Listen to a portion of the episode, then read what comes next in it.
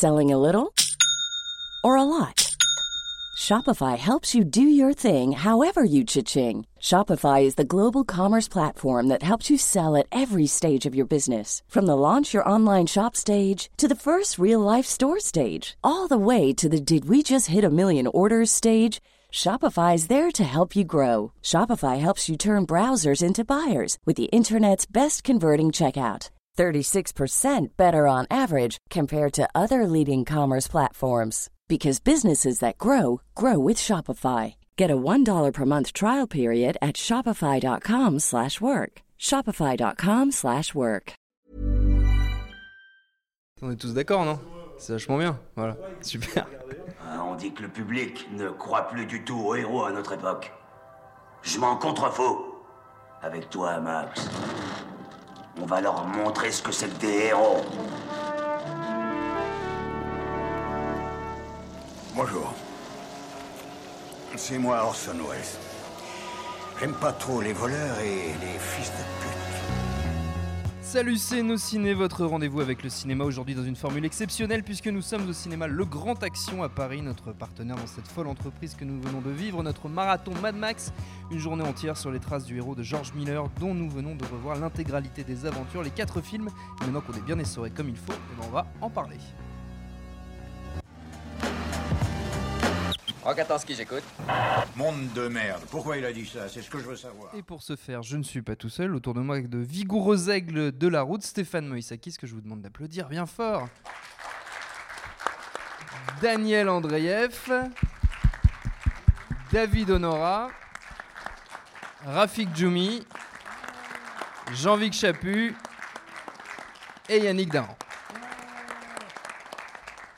Et merci à tous donc d'être là, à vous public qui êtes présent, à vous qui nous écoutez, et surtout donc au public qui a vécu avec nous cette journée. Première étape, Jules, c'est quand tu veux le- pour le premier extrait. Hé, arrêtez-vous Oh Vous entendez, oui? Bah, il lui manque une case.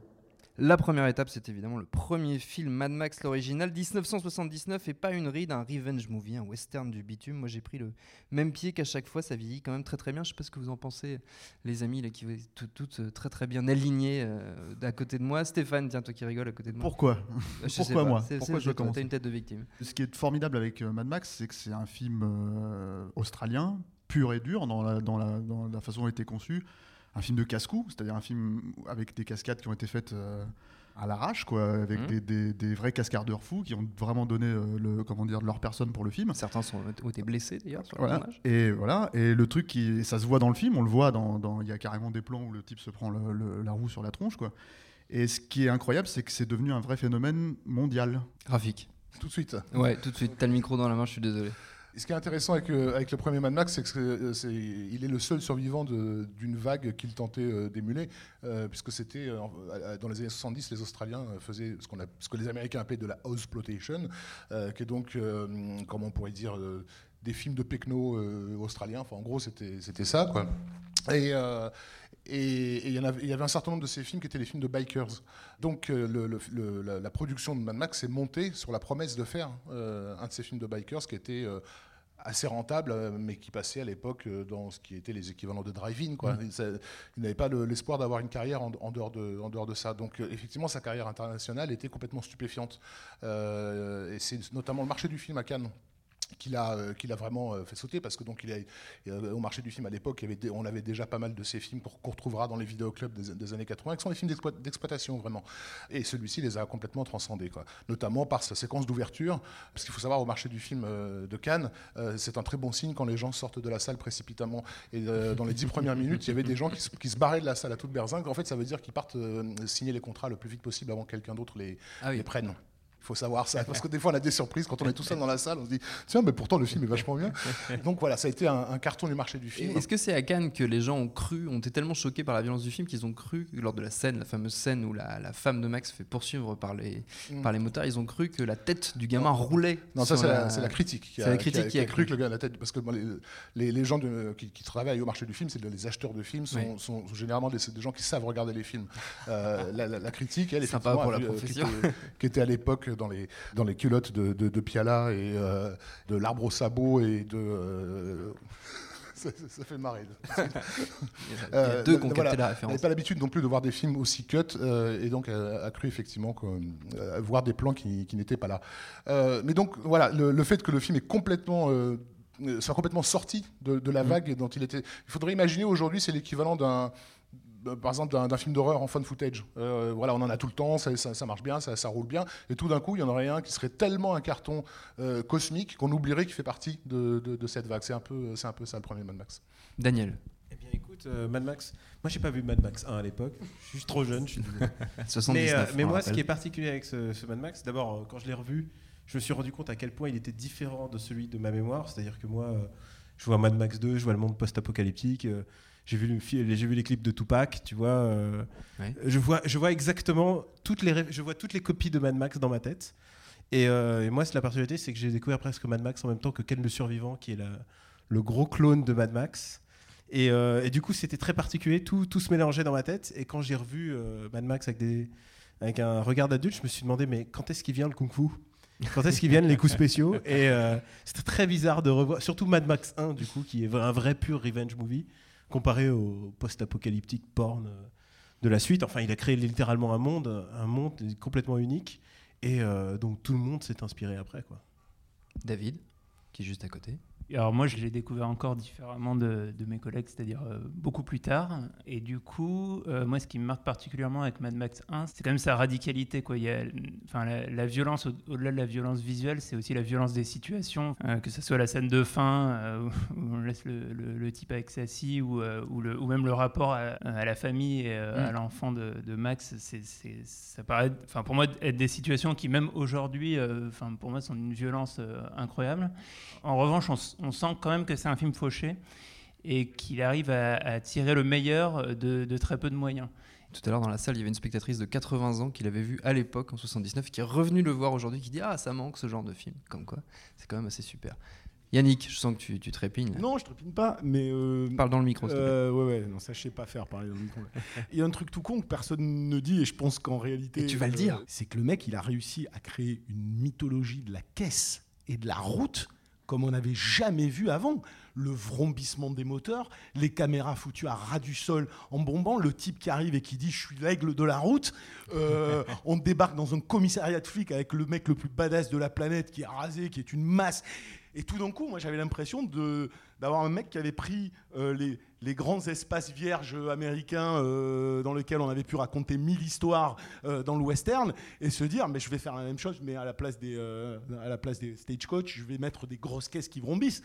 Et, euh, et ça ça y est dès le premier c'est-à-dire qu'effectivement il a créé un monde euh, post-apocalyptique derrière mais dès le premier cette fascination elle vient pas de nulle part parce qu'il le dit euh, George Miller c'est un, fan de caisse un fan de Mm. tuning c'est un mec qui a, qui a bidouillé des caisses pendant sa, pendant sa jeunesse et l'amour de ça, le kiff du carburateur, le truc, j'adore. Et, et- et ça, on se le prend viscéralement dans la gueule, c'est que ça parle aux tripes. Jean-Vic. Alors moi, le, le- le premier Mad Max, en fait, je suis un peu comme mes camarades. Euh, comme c'est sorti en 79, j'étais très très très jeune. Donc moi, je l'ai découvert euh, Sur le tard. Et c'est vrai que quand je l'ai vu il y a 4 ans, bah, c'est ce qu'on dit. En fait, moi, ce qui m'a sauté à la gueule immédiatement, c'est euh, le, le manque de moyens. Quoi. Je crois que le, le budget du, du premier film, c'est c'est- c'est 300 000 ou, euh, ou 400 000, 400 000 dollars. quoi. C'est euh, enfin, c'est vraiment c'est minuscule. en plus.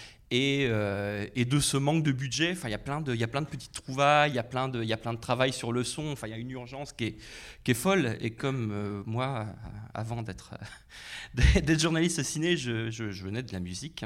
ça m'a immédiatement plu ce premier Mad Max. Ça m'a immédiatement sauté à la gueule parce que ça m'a fait penser à, à tout ce que j'aimais dans les, albums punk, les premiers albums punk de, de 1977, des types qui finalement, euh, des groupes qui arrivaient avec euh, une connaissance extrêmement, on va dire, euh, Rudimentaire. euh, rudimentaire de la musique, trois accords et puis, euh, puis, puis on y va, trois accords mineurs et on en, et on envoie tout. On envoie un sous-texte politique, on envoie de l'urgence et voilà. D'ailleurs, ça a influencé euh, pas mal d'artistes punk, mais peut-être encore plus le Mad Max 2, dont justement on va parler tout de suite. Il faut que tu viennes, mon gars C'est là où on va s'installer, le paradis, à 3000 km d'ici.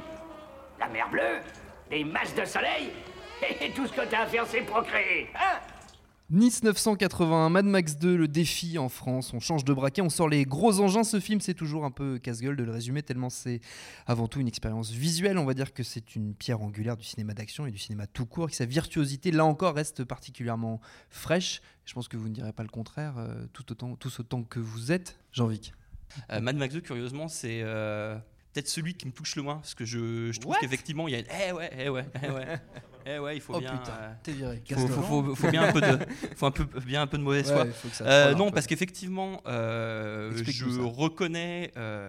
Enfin, l'extrême virtuosité, la réalisation, enfin toutes les prouesses sur les courses de voiture, mais je trouve que par rapport au 1 et au 3 qui ont quand même un petit et le 4 encore mieux ont quand même voilà ce sous-texte politique qui moi me, me, me branche énormément quoi Enfin, c'est cette espèce de, de façon de prophétiser un monde d'être un peu d'être un peu raccord avec euh, avec avec les événements du monde je trouve que le 2 Tu le retrouves pas là-dedans. ouais est, un, est un grand film mais je vois, je vois je vois beaucoup de réalisation et moins de moins de prise sur le monde donc euh, ça me ça me touche moins Yannick t'étais prêt t'étais chaud. oui, non, mais je, je peux comprendre tout à fait ça. Euh, le- le- juste le terme qui m'em- m'em- m'embête un peu, c'est le terme politique. Après, euh, il Ouais, revêt. ça.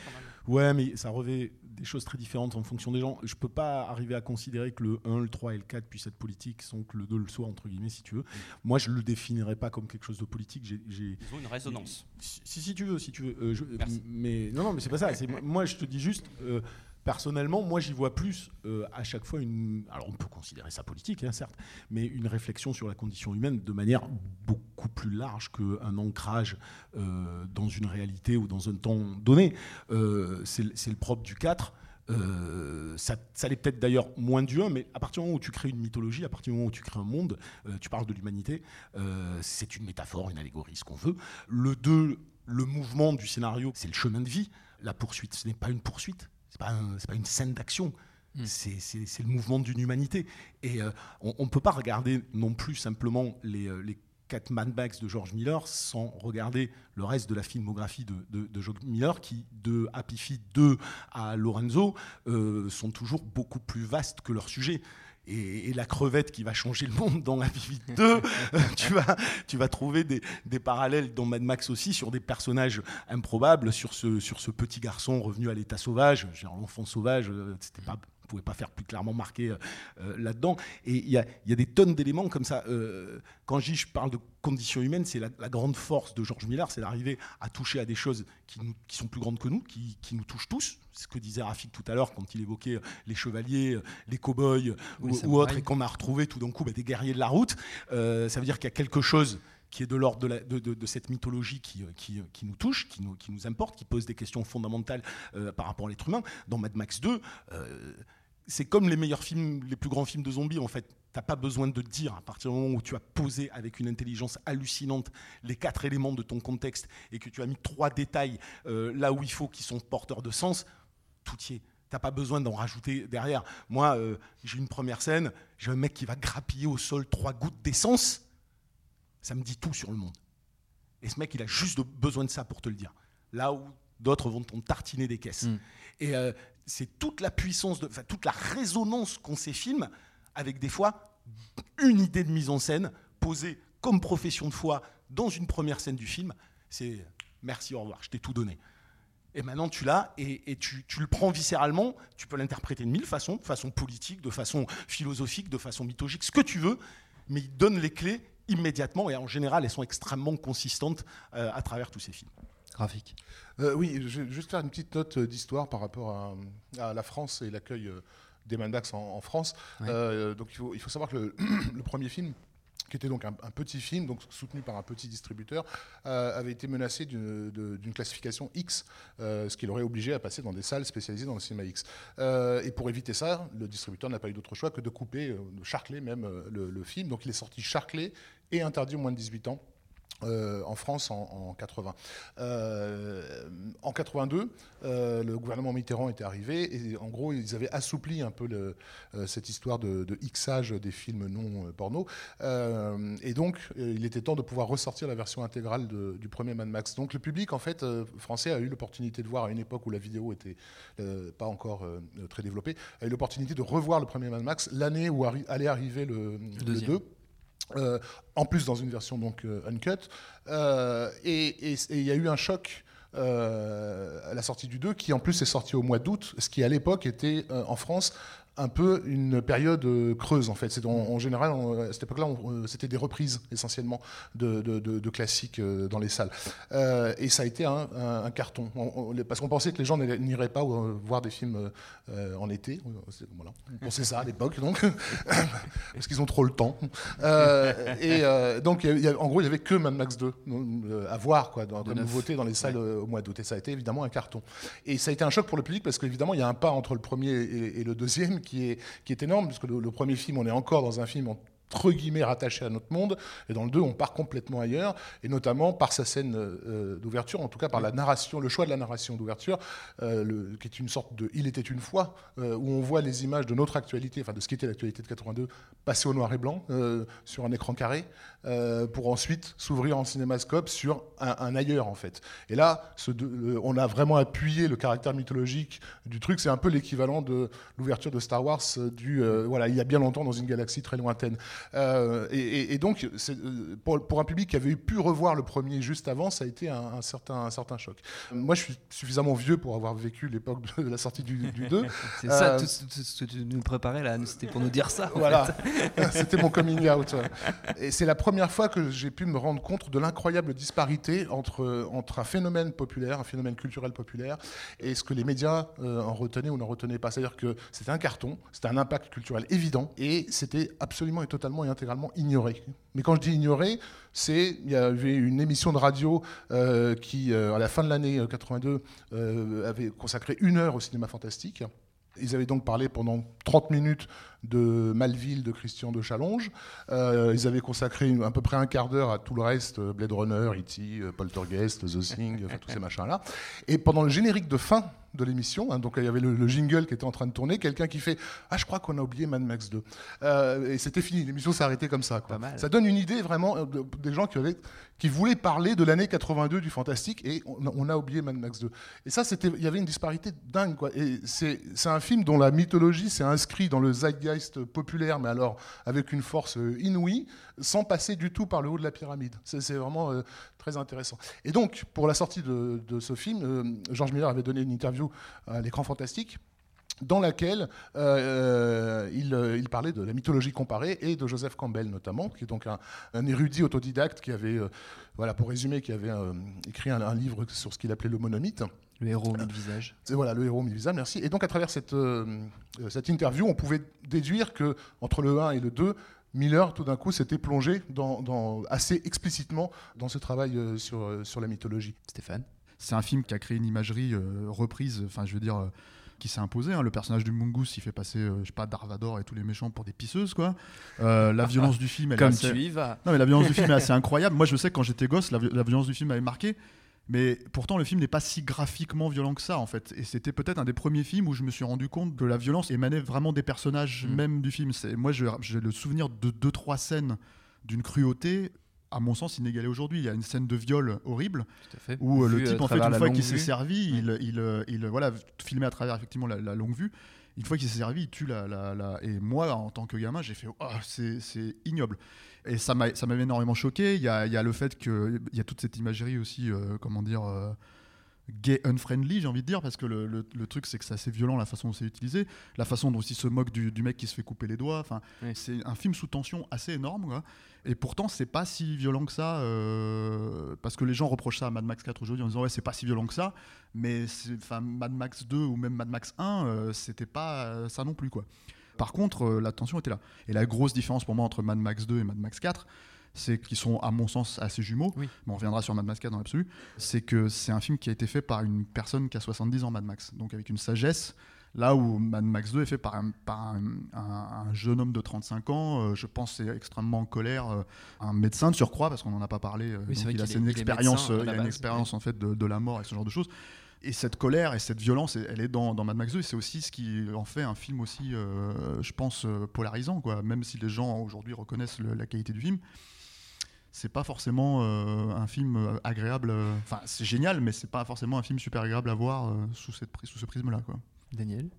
Écoute, euh, ils ont déjà un peu tout dit. euh, C'est vrai. Sur les archétypes, euh, toi tu parlais justement de l'archétype du, bah, du film de samouraï et quand j'ai re- revu euh, Mad Max 2, ça m'a fait beaucoup penser à, à Kurosawa en fait. Je, me disais, putain, il y a vraiment beaucoup de Yojimbo là-dedans, euh, avec les courses-poursuites en plus. Et toi tu disais, pas très violent, il y a quand même des scènes de crucifixion qui sont un peu. euh, Je l'ai vu à 12 piges, tu vois, le film, et je me dis, merde, je me serais... si j'avais un gamin, je me laisserais pas regarder, je laisserais pas regarder, tu vois. Et il y a un truc, juste pour ajouter par rapport à vous tous, on parle beaucoup de Miller, mais alors, ce film-là, c'est vraiment celui-là qui m'a fait le choc de Mel Gibson. On parle beaucoup de Mad Max, mais alors Mel Gibson, il tient tellement le rôle, il a une telle animalité, il est tellement sexy. Euh, non, mais sans déconner, c'est sans- je comprends exactement pourquoi le mec était considéré comme l'acteur le plus sexy du monde à ce moment-là. Il, euh, il tient tellement le rôle, il l'habite complètement. Et euh, même quand tu le revois aujourd'hui, même vieux et tout, il a cette espèce de, de, truc vraiment cabot, tu vois. Et c'est vraiment, il se laisse pas faire, même à. Je sais pas, il a quel âge aujourd'hui? Il, approche la soixantaine. Ouais, même dans Expandables euh, 3, qui est pourtant bon. On dira ce qu'on veut sur Expandables 3. Mais lui, dis, il ouais. est génial. Il a, il a ces 5 minutes où il a vraiment. Il est, il est badass, quoi. Et, euh, et je pense que c'est le film qui l'intronise superstar. Et euh, faut pas l'oublier parce qu'après, euh, on a une tendance à. On va reparler ensuite de Tom Hardy et tout ça. Mais, euh, mais lui. je suis, je suis assez d'accord avec, ce qu'il dit. C'est juste pour nuancer un peu ce que tu dis, Steph. Non, non, Ah, mais qui est, qui oui, est vrai, nuançons qui est- Steph. non, non, non, mais qui est vrai, qui est vrai, puisque tu, tu dis que c'est un film extrêmement sous tension, c'est vrai. Peut-être pas violent graphiquement autant qu'on l'avait imaginé, mais extrêmement violent dans l'esprit sur certains aspects. L'air de rien, Mad Max 4, c'est la même chose. Il y a des choses extrêmement dures dedans. Seulement, il y a toujours une dimension ludique dans les Mad Max. Euh, ça a beau être extrêmement nerveux et sous tension, euh, Mad Max 2, T'as quand même énormément de petits éléments, la, la- la- la construction héroïque du personnage, comme tu le dis, la façon dont il est filmé, la façon dont il utilise des contre-plongées pour le, le, le- le- le valoriser. On est quand même dans des, on a des artifices de, de- de pur cinéma de genre ludique, euh, mêlés à une vision d'anticipation qui est très très noire, et en même temps des personnages qui sont euh, profondément cruels les trois quarts du temps. Donc c'est cette alchimie aussi qui fonctionne, qui fait qu'à la fois c'est dur et sous tension, en même temps on est en jouissance permanente, même pendant deux. Mais moi, ça, je le remets pas en question. Ce, que, je voulais, ce que je précisais spécifiquement, c'est que je pense que c'est facile de mettre le film de côté, de dire c'est un film comic book fun, marrant, euh, enfin marrant. euh, Enfin, en tout cas, c'est un Ouais, film, euh, c'est un film kiffant à voir et ne pas justement y voir le, le- le- le- la noirceur Ah, ou, juste la refuter pour dire ça ne peut pas être un grand film parce qu'il y a cette noirceur là Oui, et d'accord. l'homme ne peut pas être si fondamentalement noir. Le monde est d'accord. Et ben c'est super. Alors on continue, troisième étape. La loi du dôme est simple. Attrapez les armes, battez-vous comme bon vous semble. Ici, vous n'enfreindrez pas les règles. Il n'y en a aucune. Troisième étape, et pas des moindres, puisque nom de Dieu, qu'est-ce qu'il est bizarre ce film, Mad Max 3, Au-delà du dôme du tonnerre, 1985. Alors moi, je l'avais pas vu depuis très longtemps. Il y a plein de belles idées, l'univers est toujours raccord, mais par contre, il y a aussi plein de problèmes. Tina Turner, par exemple, qui joue quand même super mal, et la musique de Maurice Jarre qui m'a fait mal à ma France. Ça déconne quand même, mais j'ai envie que tu avais l'air de dire que toi, tu, tu avais une petite. euh, Petite Ouais, passion, un petit amour non, quand même pour ce film, Après, j'ai absolument pas un avis de, de, de cinéphile sur Mad Max côté 3, Maurice mais, euh. Mais, euh, mais en fait, moi, je, voilà, j'aime juste ce film quand, quand- je l'ai vu, parce que je, je vois tout le chemin parcouru entre le, entre le 1 et le 3, et, euh, et ouais, ouais c'est presque, c'est presque de la mauvaise foi, mais euh, les effecti- effectivement, Tina Turner, joue mal, la musique est, la musique est trop forte, les, les, les, costumes, les costumes sont too much, les coiffures, on n'en parle pas. Enfin, il y, y a un truc un peu de.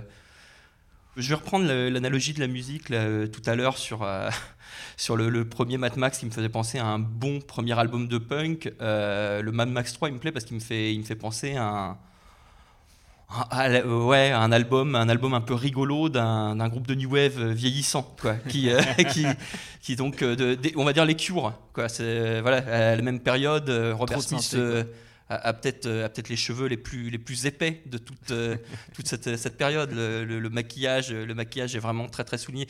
Mad Max 3, je trouve que c'est, enfin, me fait un peu le même effet de, trop de maquillage. euh, Trop de, trop, trop de cheveux, trop de, trop de boursouflure. D'un autre côté, je trouve que ça se prend moins, moins au sérieux que Mad Max 2. Quoi. Je, je- voilà, j'ai plus de tendresse pour ce film. Je sais pas pourquoi, c'est peut-être de, peut-être de, la, de la mauvaise foi. Enfin, moi, j'ai l'impression d'un, d'un vieux monsieur indigne qui se relâche un peu, quoi, qui, qui, qui s'amuse, qui. euh, donc, pas- euh, j'aimerais bien savoir ce qui se passe dans sa vie, Euh, moi, à ce moment. ce, qui, ah, il y a- ce qui se passe dans sa vie en ce moment, c'est qu'il est en train- il, a- il- perd euh, son producteur Byron euh, Kennedy. Byron Kennedy, euh, qui était un maillon essentiel de, cré- sur le plan créatif euh, des, des- des deux premiers Mad Max. Euh, du coup, en fait, il se retrouve, en gros, il se retrouve avec euh, euh, une- un film attendu, qui est probablement le seul film attendu en- en- euh, produit en Australie, euh, en, tout cas attendu par le reste du monde, euh, sans l'homme qui l'a qui l'a tenu ju- jusqu'ici et pas seulement tenu. hein. Byron Kennedy avait vraiment un investissement créatif dans le process. Voilà. Euh, et- et- bah, il le cadrait, et il l'aidait. Enfin, c'était presque un frère, quoi. Donc, il est quand même dans une position délicate de devoir livrer un blockbuster international dans un pays qui n'est pas habitué à en faire, sans euh, l'homme qui l'a qui l'a accompagné jusqu'ici. Et après, au niveau euh, euh, thématique, il y a euh, encore un truc qui va choquer quand, quand le film va sortir, c'est que c'est pas une suite et que le public va, va, va aussi un peu un peu s'y perdre. Euh, C'est d'ailleurs un peu paumant parce qu'il y a un, acteur du 2 qu'on Oui, retrouve dans le 3 qui joue un rôle qui ressemble Tout à à son rôle du 2 mais qui n'est pas le même. Tout à fait. Mais pour aller encore plus loin, Mad Max 2 n'est pas la suite du premier non plus.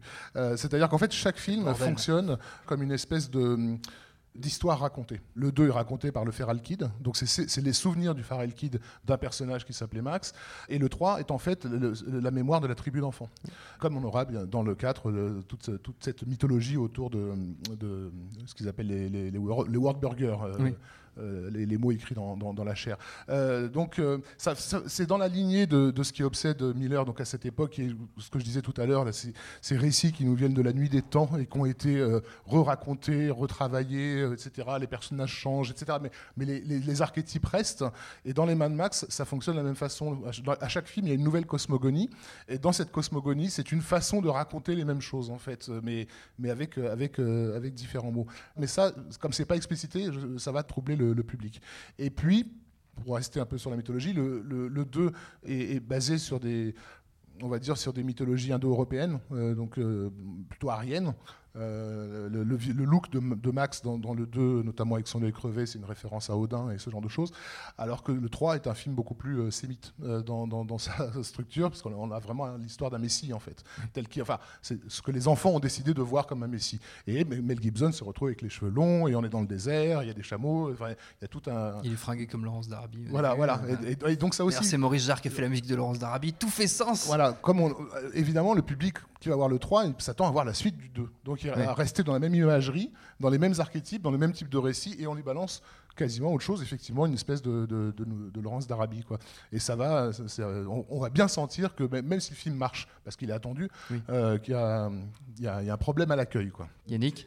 Je suis complètement euh, d'accord avec tout ce que dit euh, Rafik. C'est, enfin, pour moi, là, on touche pas simplement au cœur de Mad Max, on, on- on touche au cœur effectivement de l'obsession de, de George Miller, parce qu'on on la sent euh, dans un film comme Lorenzo. C'est, c'est pareil. C'est qu'est-ce qui nous définit? Qu'est-ce qui définit l'être humain? De, de- de quelle manière? Dans les Mad Max, il va effectivement parler de récits mythologiques, il va parler de tradition orale, il va parler de- d'une histoire qui se, qui se réinvente à chaque fois. Bon, moi.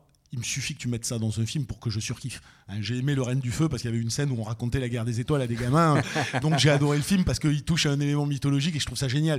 Donc tous ceux qui s'emmerdent euh, pendant la scène avec les gamins, qui racontent ce qui se passe sur un mur, ben, moi je trouve ça fondamental. J'ai l'impression que bon, ben, on me parle de l'homme, quoi. Et que chez Miller, j'ai toujours trouvé quelqu'un qui me parle de l'homme beaucoup mieux que, que d'autres. Donc j'ai voilà, j'ai énormément d'affection euh, pour, euh, pour ça. Et je sais pas, mais la musique, le côté péplum, tout ça, j'adore. Je trouve que ça, je trouve que ça marche à mort. Donc tu peux toujours, ouais, voilà, tu peux toi, toujours me dire une coiffure qui est ridicule et tout ce que tu Ah veux. oui, je trouve sûr. que c'est d'une cohérence absolue avec ce que le mec veut dire de l'humanité. Il y a une, petite scène euh, qui, qui- qui, je pense, résume bien ce- ce, euh, l'importance qu'a pour George Miller euh, la tradition du récit en tant que cœur de la motivation humaine. En fait, Euh, c'est dans la poursuite finale, lorsque les deux gamins tombent sur un, un vieux tourne-disque et mettent en route donc un disque qui est en fait un, un cours de français Oui. où il leur, leur demande de répéter. Et, et les mômes le- le- pensent avoir affaire à, un- à une espèce de maître qui, qui- qui leur, qui leur indique des messages importants. Et donc, dans les phrases françaises à apprendre, il y a je, re- je retourne à la maison. Je retourne à la maison, tout à voilà. Euh, et, les gamins se regardent parce qu'ils savent qu'ils vont retourner à la maison. Bon. Ce jeu sur euh, voilà le récit c'est faux c'est inventé c'est des conneries. Et on peut choisir de voir cette scène comme qu'est-ce qu'ils sont cons ces mômes de croire que le disque est en train de leur, de leur- donner l'avenir. Mais le récit c'est ce qui motive. C'est ce qui va me- effectivement c'est ce qui crée le will enfin ce que les philosophes euh, nordistes appellent le, le, will depuis les vikings quoi. C'est-à-dire cette volonté de, de- vivre volonté d'existence euh, volonté de, créer de se réinventer. Et on l'a vraiment je trouve bien résumé dans, dans- dans cette scène. Et ça, ça remet les cyniques à leur place. C'est-à-dire euh, si, si tu as décidé de rire de la bêtise entre guillemets de ces mômes bah, tant pis pour toi David. Il y a pas mal de choses en fait dans Mad Max 3 euh, qui à la fois préfigurent euh, d'autres films de, De Miller. de Miller et puis même euh, en fait d'autres films qui ont suivi. Donc je pense qu'il a eu peut-être plus d'influence qu'on ne croit. Notamment bon, avec la tribu d'enfants, on pense pas mal à. Enfin, moi je trouve à la, à la manière dont Spielberg euh, euh, a fait Hook et euh, le, le- le- le- le- les, enfants perdus de, dans, le, dans le monde imaginaire. Il y a aussi des éléments euh, dans les règles, dans la scène du début. Je trouve que le film commence très bien. Et aussi, peut-être par rapport à ce que disait euh, Yannick tout à l'heure, c'est vrai que quand même, les, les, les, euh, les- les fondamentaux de Mad Max, c'est la bagnole. Et peut-être que le 3, un, un de ses principaux défauts, c'est que ça en manque un petit peu. Et en fait, on, se dit qu'une fois qu'on est sorti du, dôme de tonnerre, euh, on s'attend à, voilà, pa- à partir direct dans, euh, voilà, dans, les, des poursuites dans le désert. Et ça, arrive peut-être un peu trop tardivement pour, euh, le plaisir du spectateur. Mais il y, a- y a- y a pas mal de choses. Peut-être que ça- ça- c'est le début de son intérêt pour les, pour les cochons. Qui, qui, euh, C'est vrai que les cochons qui, euh, une grande place. Qui débute dans, dans Mad Max 3. Il y a, y a- a quelques éléments euh, intéressants. Et, et ouais, moi, enfin, ouais, je voudrais re- revenir sur le, le début d'ailleurs aussi qui fait un peu penser à.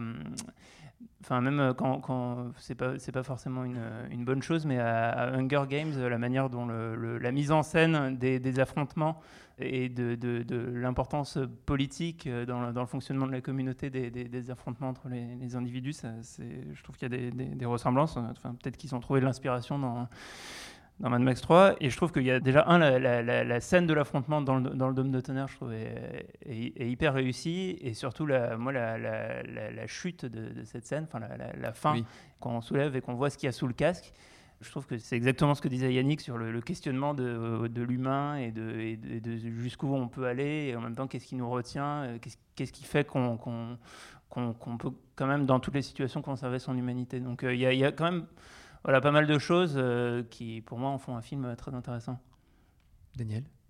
Bah écoute, euh, je te rejoins assez David là-dessus, c'est que c'est que en fait le problème de ce film, c'est surtout qu'il était vraiment objectivement inférieur aux deux premiers, qui a vraiment eu énormément d'impact. Et euh, je sais pas si, si vous euh, vous souvenez, mais à l'époque, il y a eu le clip de Tina Turner et du coup, c'était pour moi le début de l'adaptation du cinéma, euh, donc du cinéma grand spectacle, en version clip.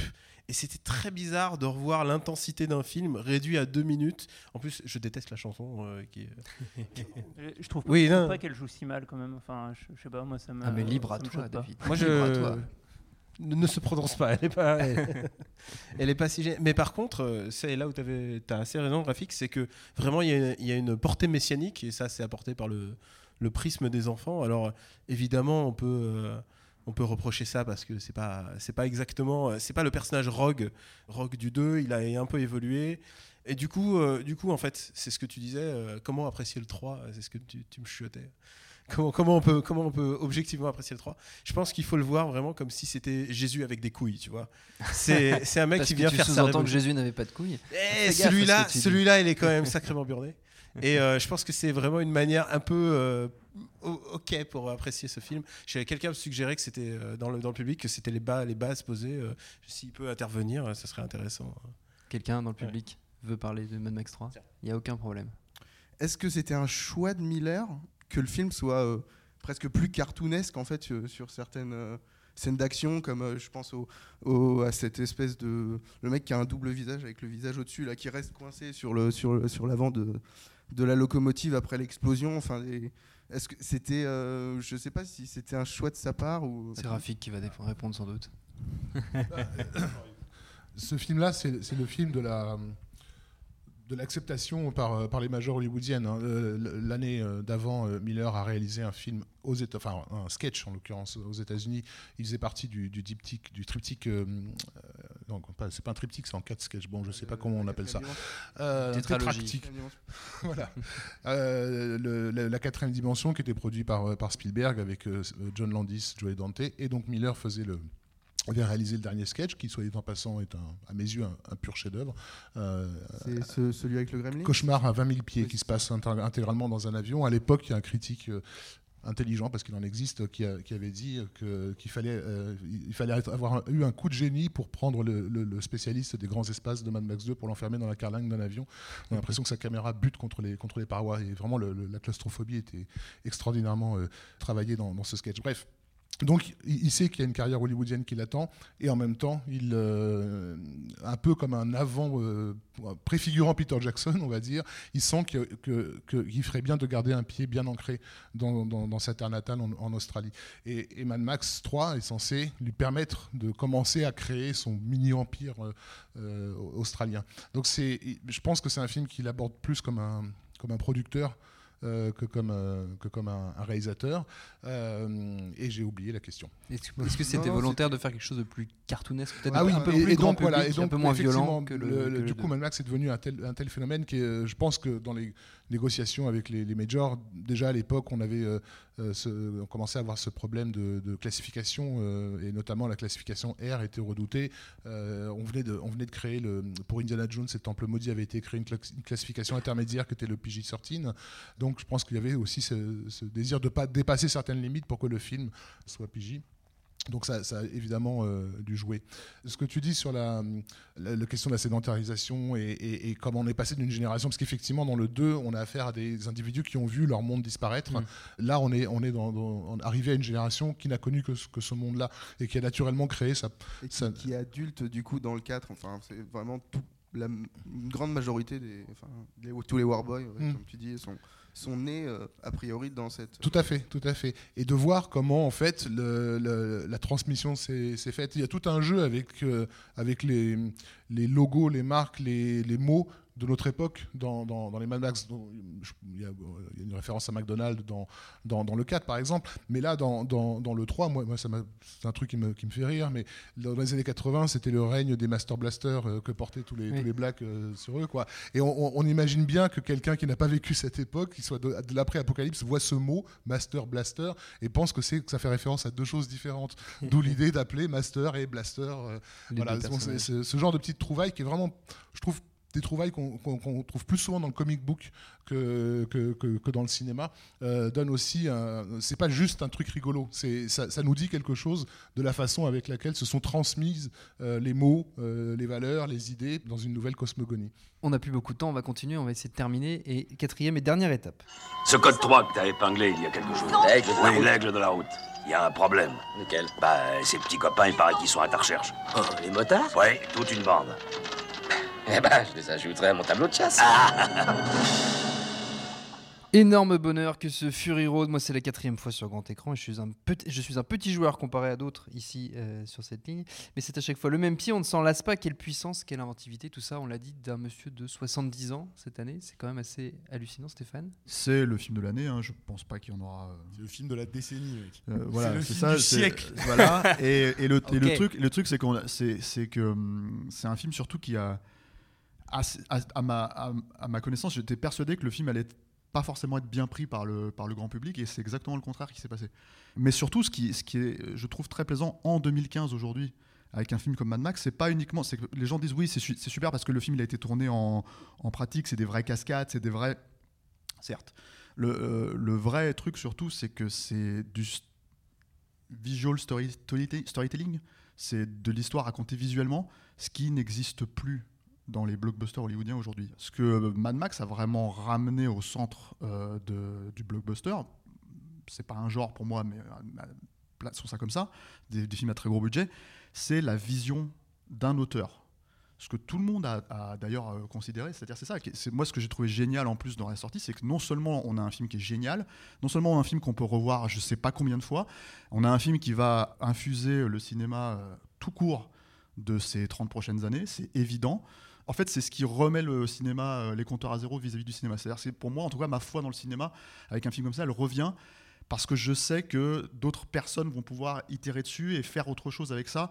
Alors que Jurassic World, c'est perdu d'avance. Mais, mais je dis même pas ça. Enfin, c'est vrai. Le truc, c'est que Jurassic World, ça se base là sur Jurassic Park. Oui. Donc le truc, c'est que, c'est que hum, quand on va euh, copier la copie, qu'est-ce qui va rester quoi? C'est ça le problème. Mad Max, ça a beau euh, effectivement être dans la mythologie de Mad Max, ça a beau être effectivement une itération de Mad Max 2, c'est euh, un film que tu peux voir seul, à part, qui regorge d'idées visuelles euh, incroyables, qui effectivement le langage, euh, la façon dont on traite le langage, la façon dont, dont- dont certaines idées visuelles, on en avait parlé déjà de- dans nos ciné, Euh, tu comprends tout de suite euh, d'entrée de jeu le personnage de Furiosa. Furiosa. Quand tu vois sa marque euh, de, de- la marque que Max refuse de prendre justement au début, elle elle l'a et tu comprends tout de suite leur relation.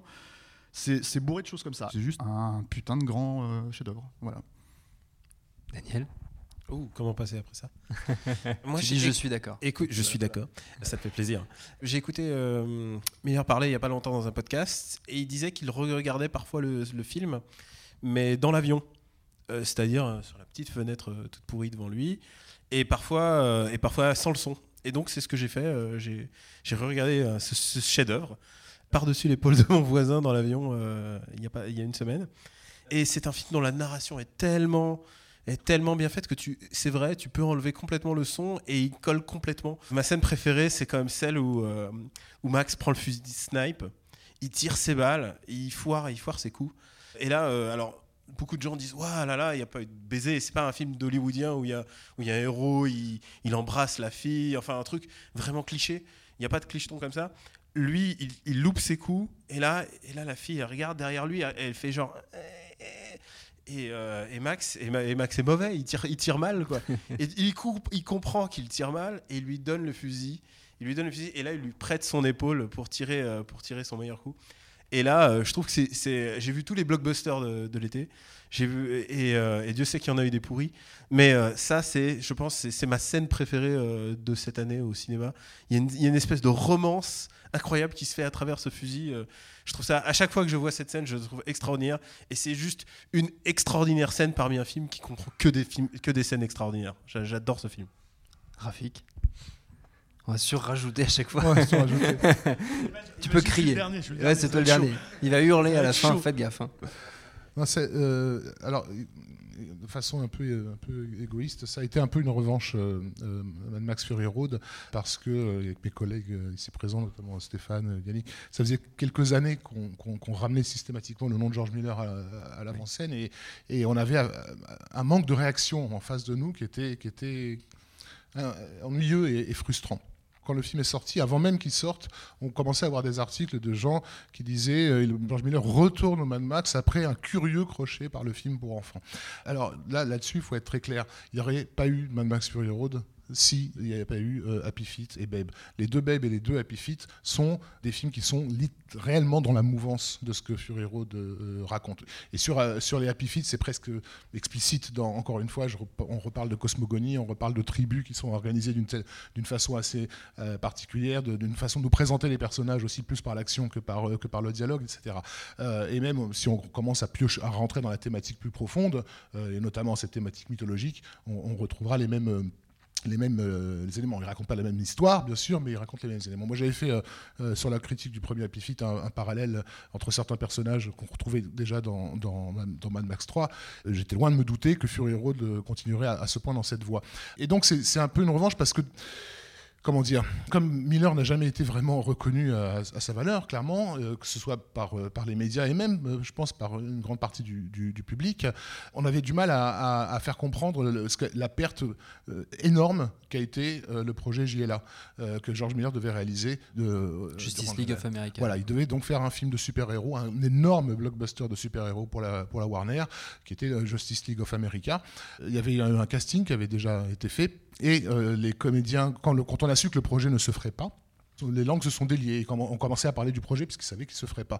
Et notamment de dire que c'était absolument stupéfiant, qu'ils n'avaient jamais vu ça de leur vie, euh, que la, pièce était couverte de, storyboards. Tout le film était raconté euh, quasiment plan par plan à travers ces storyboards et ça aurait été le plus grand film de super-héros de tous les temps. Quand on voit Fury Road, on peut avoir un aperçu de ce qu'on a perdu avec, euh, Justice League.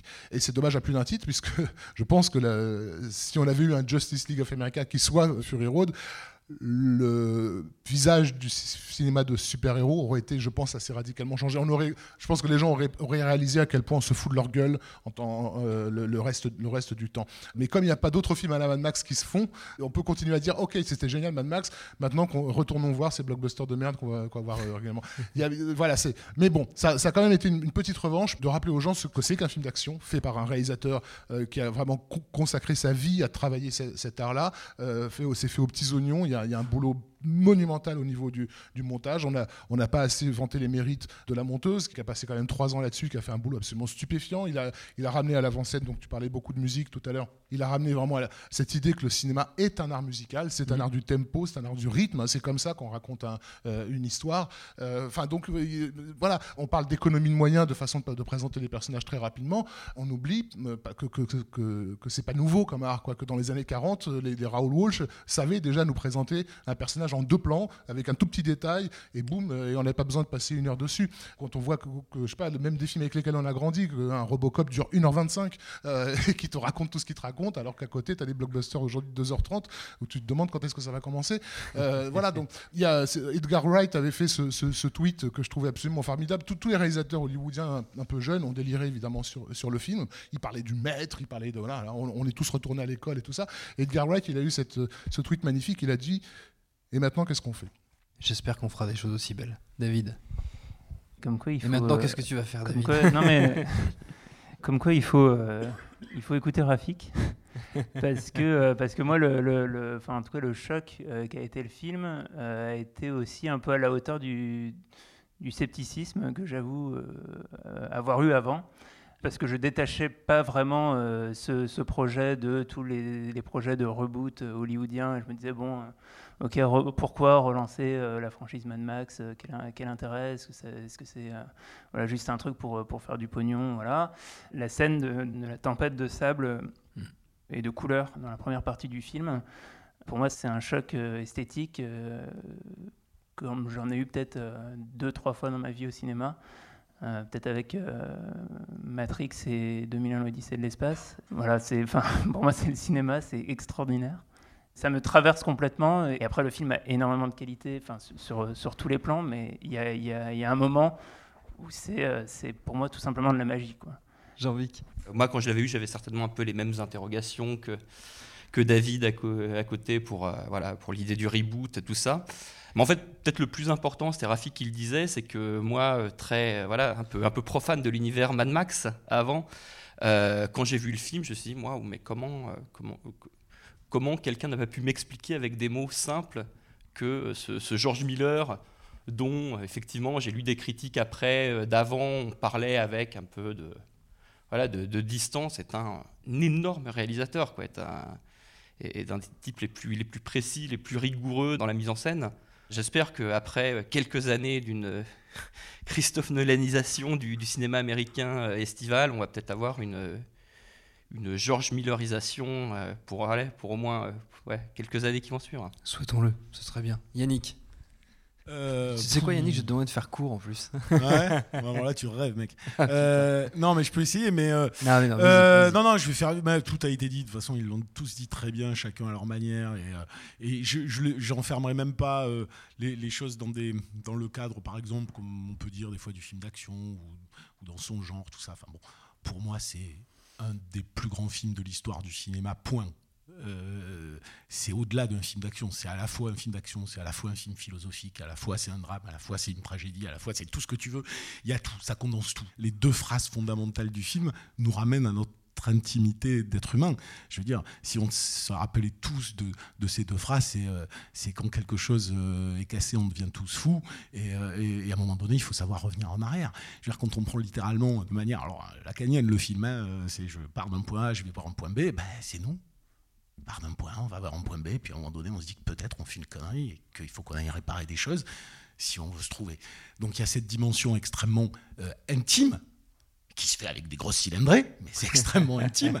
Il y a un monde qui se construit de la même logique que Tolkien l'a construit ou que Jackson a réussi à le faire dans ses films, de te faire comprendre que c'est plus vaste que, que, que ce que tu vois. hein, ce fameux plan avec les mecs avec les, les, les échasses suffit. Ça, un plan. Tu dis, ok, d'accord. C'est toute la beauté de l'imaginaire que des années et des années de blockbusters rationalisés débiles font perdre aux gens.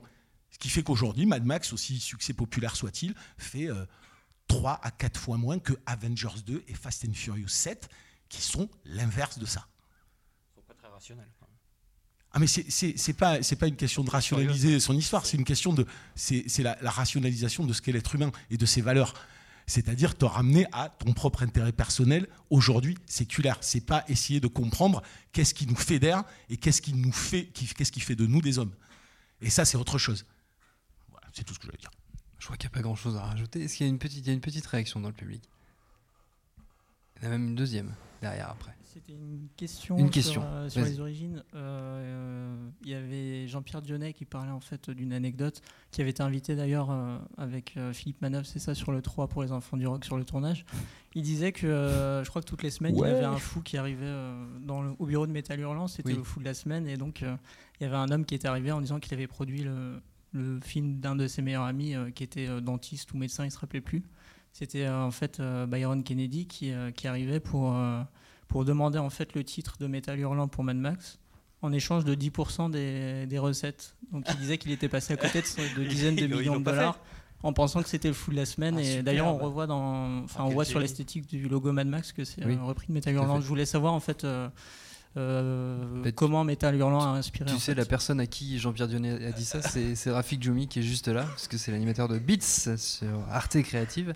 Et c'était dans Beats d'ailleurs. Euh, oui, c'est oui, c'est dans Beats. En fait, il l'avait déjà raconté euh, à d'autres personnes Non, il il l'avait jamais Voilà, raconté. mais bon, bref. C'était un inédit total. Mais personne n'écoute, ce- personne n'écoute Dionnet. Euh, oui, donc effectivement, il- à l'époque où il était euh, à la tête des Humainoïdes Associés, il recevait régulièrement des gens complètement allumés. Euh, il nous avait dit qu'il y avait des gens qui étaient persuadés que euh, il euh, il y avait cette BD Gwendoline là, qui était qui était une BD euh, post-apocalyptique érotique. Et, il y avait des gens qui étaient persuadés que dans les sous-sols de- de- des Humano, il y avait des, des- des grandes partouzes euh, avec des, des, Gwendolines. Et, et en gros, ils voulaient, ils rentraient pour, ils voulaient faire partie du club, voilà. Et c'était faux, aussi surprenant que ça puisse paraître. Et donc voilà, il avait, ils avaient cette tradition du fou de la semaine. En gros, des gens de- du, du plus taré qui était venu les voir cette semaine. Et donc il avait ce gars qui était presque une espèce de crocodile Dundee, quoi, qui est arrivé avec un chapeau de cow-boy, des, des, des bottes crocodile, la totale, euh, et, et qui lui disait je, voilà, je vais faire un film avec quelqu'un qui a jamais fait de film, euh, euh, je vous donne 10% et on va appeler ça Metal Hurlant et ça va être génial. Et, et il l'a raccompagné parce que donc euh, il pensait que c'était Merci, monsieur. semaine, voilà. Au. Mais euh, Miller n'étant pas rancunier, il les a, il les a invités effectivement sur le tournage de, de- du, du 3. Et donc où, sur euh, l'influence de Métal Hurlant, euh, sur- parce que c'était la question. au et où là, c'est off the record. Ils allaient tranquillement fumer leur bédo dans le désert. Ah, euh, bah, d'accord, bravo. Avec un Super. Mel Gibson qui ne fume pas de hashish euh, et qui remplace ça par l'alcool. Et sur, sur l'influence de, de Metal Hurlant, euh, Rafik, direct, enfin graphiquement, on va dire sur. Bah Mad oui, Max, effectivement, le, genre, le genre post-apo existait avant euh, euh, Mad Max, évidemment. euh, il existait euh, dans la BD, euh, il existait dans, euh, au cinéma. Euh, c'est un, c'est un genre beaucoup plus. euh, là, pour le coup, justement, sociétal, politique, etc. Et notamment en France, on avait cette BD qui s'appelait Jérémia. euh, Bah, qui a commencé la même année que Mad Max. voilà. 79. Dont on trouve encore des échos, de, on trouve des échos de Jérémia dans, dans le jeu vidéo Fallout notamment. Hmm. Euh, et euh, et il y avait eu ce film qui s'appelait euh, A Man on His Dog, qui était sor- ressorti en vidéo sous le titre Apocalypse 2024, avec euh, un Don mec. Johnson, non? Comment? C'était pas Don Johnson qui était dans ce truc-là C'était quoi? J'ai plus le nom des, des comédiens en tête, mais il y, a- y y quelques trucs. Il y, a- il y a toute une espèce de folie de, de- de l'après qui, a- que- qui a servi pas mal dans, dans- dans les Mad Max. Mais là, pour le coup, on a affaire à un film vraiment contemplatif. C'est un mec qui se balade dans le désert, il a un chien qui parle. Bon. Euh, et, euh, et il va tomber sur, euh, sur une, une, petite, une petite tribu qui tente de faire vivre le monde d'avant. Sauf qu'ils ont, ils ont oublié, tellement oublié que c'est le monde d'avant que c'est un monde complètement taré en fait, dans, lequel, dans lequel ils vivent. Ils ont euh, les visages tout blanchis par de la, de une espèce de peinture, etc. Don Et enfin, Johnson. bon, je, C'est Don Johnson. C'est Don Johnson. Confirmation. C'est vraiment John Johnson. Oui, D'accord. C'est vraiment ok. Don Johnson. Non, non, non, non. Le jour d'après, c'était un, un film d'apocalypse. C'était sur le sur, euh, sur une guerre apocalyptique. Bon. Euh, donc pour répondre à la, c'était la question portait uniquement sur euh, sur ça? Metal Hurlant et euh, Mad Max. Voilà. Au-delà du euh, voilà, de la- donc, de je- voilà, l'anecdote de Byron. Ils ont été Ben invités du coup sur le sur le plateau du, du 3. Ils en ont profité pour manœuvre et Dionnet pour faire un making of euh, qu'on peut voir sur YouTube, plutôt plutôt sympa parce qu'il sort un peu de du cadre promo de, de- de- de- des making of. voilà. On a une dernière réaction. Allez. Oui, juste une remarque comme ça. Moi, c'est la première fois que je vois les trois Mad Max du coup à la suite euh, avec le dernier. Avant, j'avais juste vu euh, le Mad Max quand il est sorti. Et euh, du T'avais jamais vu ni euh, le 1, ni le 2, ni le 3 Non, voilà. Ah, c'est Donc c'est la première fois que je revois les trois et du coup quand j'avais vu Mad Max le 4 quand il est sorti, sans avoir vu ceux d'avant, là, pour le coup, je suis rejoint tout à fait l'aspect de, de l'auteur, c'est-à-dire que on voit vraiment euh, quelqu'un qui prend le temps de faire un film, un bon film, et un film en plus qui s'adresse à tout le monde. Euh, et en plus, on voit après les répercussions critiques que le film a eu. Je veux dire, euh, les cahiers ont fait un bon papier dessus, France Culture en a parlé derrière. Enfin bon, bref, de ça, voilà, le film a bien marché. Et du coup, voilà, quand je me suis dit, mais du coup, voilà, il était à son quatrième film, qu'est-ce que c'était avant, quoi? Et j'avais vu des photos de, des films d'avant, mais du coup, quand j'ai vu le tout premier, j'ai fait, mais en fait, ça n'a rien à voir avec le premier. Enfin, je veux dire, entre le 4 et le premier, il y a une énorme différence. Et enfin, je veux dire, dans l'univers, on voit par exemple dans le 1, il n'y a que des motards, euh, la voiture super tunée, on la voit juste à la fin. Alors que dans le 4, mais c'est- totalement. Enfin, ça part dans tous les sens, toutes ces voitures retapées, euh, les motos et tout, enfin, c'est impressionnant. Mais pour autant, ce que je trouve extraordinaire dans le 1, c'est la mise en scène avec rien du tout. Et c'est hallucinant, on a l'impression de revoir des, séries B euh, des années 50, les premiers films de Tar- Tarantino, enfin. Bref, c'est euh, pour le coup une, vraie découverte. Et j'ai hésité à revoir encore une fois le 4, mais quand j'ai vu le 3, je me suis dit non, c'est pas possible, il faut absolument que je revoie le, le 4 encore une fois, parce que pour le coup, non, euh, le 4, c'est vraiment un, très très beau film, voire le meilleur film de l'année. Donc voilà, merci au Grand Action pour ça en tout cas. Bah on les remercie aussi, puis merci à, à vous tous d'être venus, d'être restés, euh, nous écouter. Puis notre temps est largement euh, écoulé, voire complètement dépassé. D'ailleurs, merci euh, encore une deuxième fois à la patience du Grand Action qui va nous foutre dehors dans pas longtemps. merci à Jules à la technique, au Grand Action, je le redis, à vous tous pour votre accueil. Retrouvez-nous un peu partout sur le net, SoundCloud, iTunes, Deezer, YouTube, Facebook, Twitter. On s'appelle Nos Ciné à chaque fois. N'hésitez pas à écouter nos précédentes émissions. Et puis on vous dit à bientôt.